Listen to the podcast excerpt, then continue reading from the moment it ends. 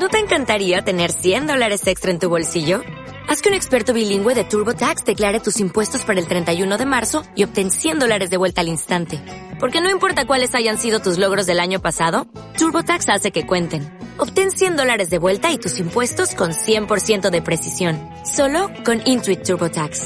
Debes declarar para el 31 de marzo. Crédito solo aplicable al costo de la presentación federal con TurboTax Full Service. Oferta sujeta a cambios o cancelación en cualquier momento.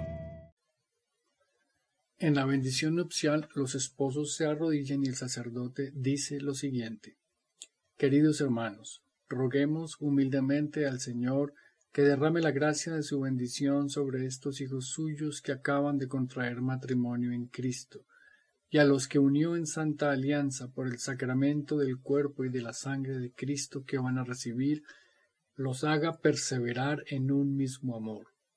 Oh Dios, que con tu poder creaste de la nada, y desde el comienzo de la creación hiciste al hombre a tu imagen, y le diste la ayuda inseparable de la mujer, de modo que ya no fuesen dos, sino una sola carne, enseñándonos que nunca será lícito separar lo que quisiste fuera una sola cosa. Oh Dios, que consagraste la alianza matrimonial con un gran misterio, y has querido prefigurar en el matrimonio la unión de Cristo con la Iglesia.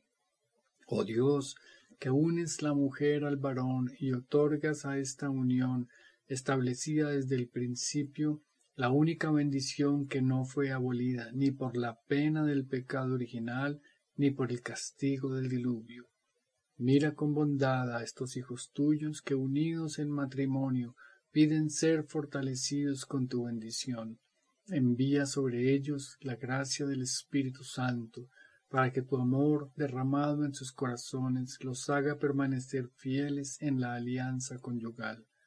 Abunde en tu hija fulanita el don del amor y de la paz, e imite los ejemplos de las santas mujeres cuyas alabanzas proclaman la Escritura confíe en ella el corazón de su esposo, teniéndola por partícipe y coheredera de una misma gracia y una misma vida, la respete y ame siempre como Cristo ama a su iglesia.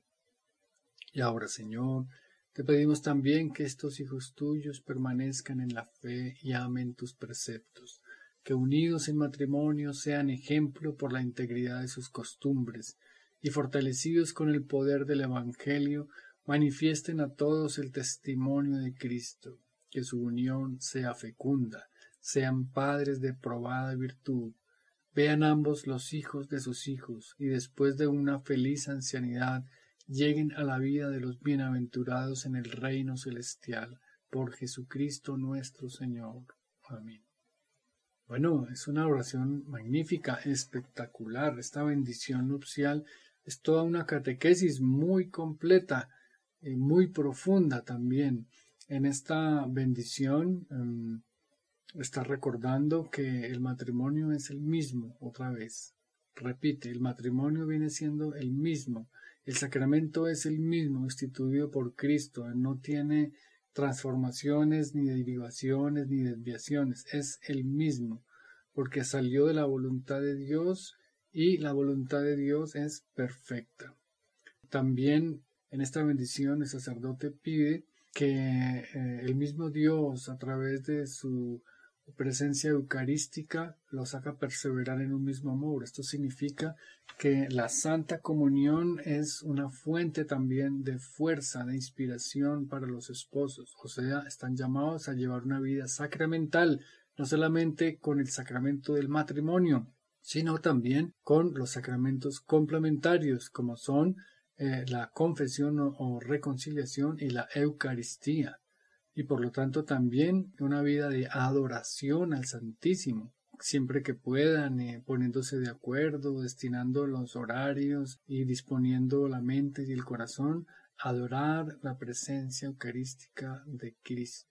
Es una bendición que los va a fortalecer y les va a dar todas las gracias que necesitan, requieren para poder tomar sus decisiones y asumir sus actitudes y crear su estilo de vida conforme a la voluntad de Dios.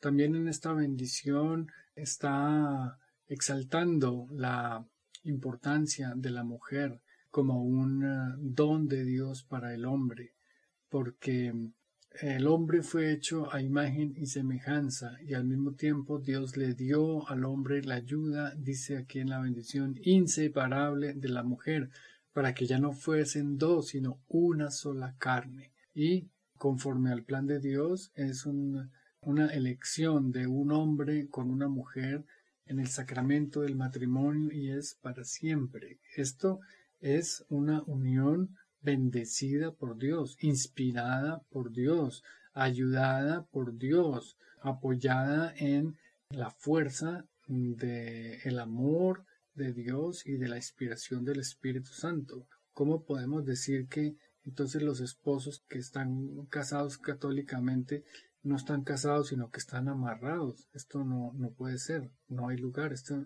esto es todo lo contrario. Aquí no es, no es un amarre, no es un amarradijo, aquí no hay nada forzado, aquí no hay una limitación, aquí lo que hay es un crecimiento, una fusión en donde los dos esposos conservan su identidad, pero son una sola cosa.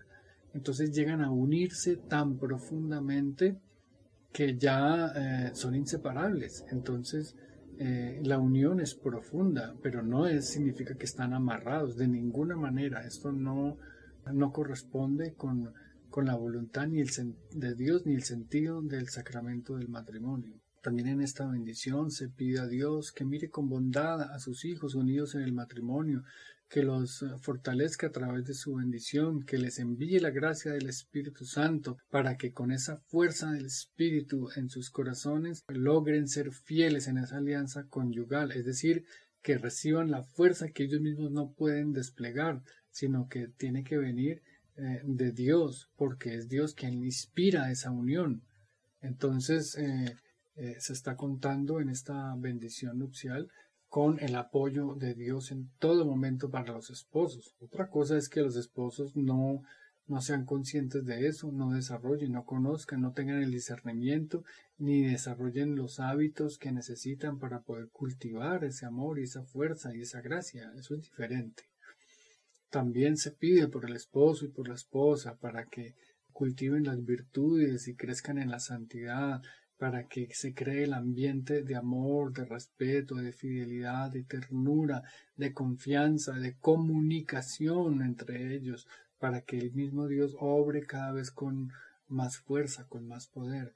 Aquí también está invitando la iglesia en la persona del sacerdote al hacer la bendición de los novios, de los esposos, la bendición nupcial, para que haya una comunicación constante, para que esa comunicación sea impregnada de la fe, de, de la oración, de la constancia, de la perseverancia, de la honestidad, de la transparencia, de la verdad, de la virtud, para que los esposos eh, cuando desarrollen sus diálogos, su comunicación verbal y no verbal, estén en sintonía, no que estén desfasados.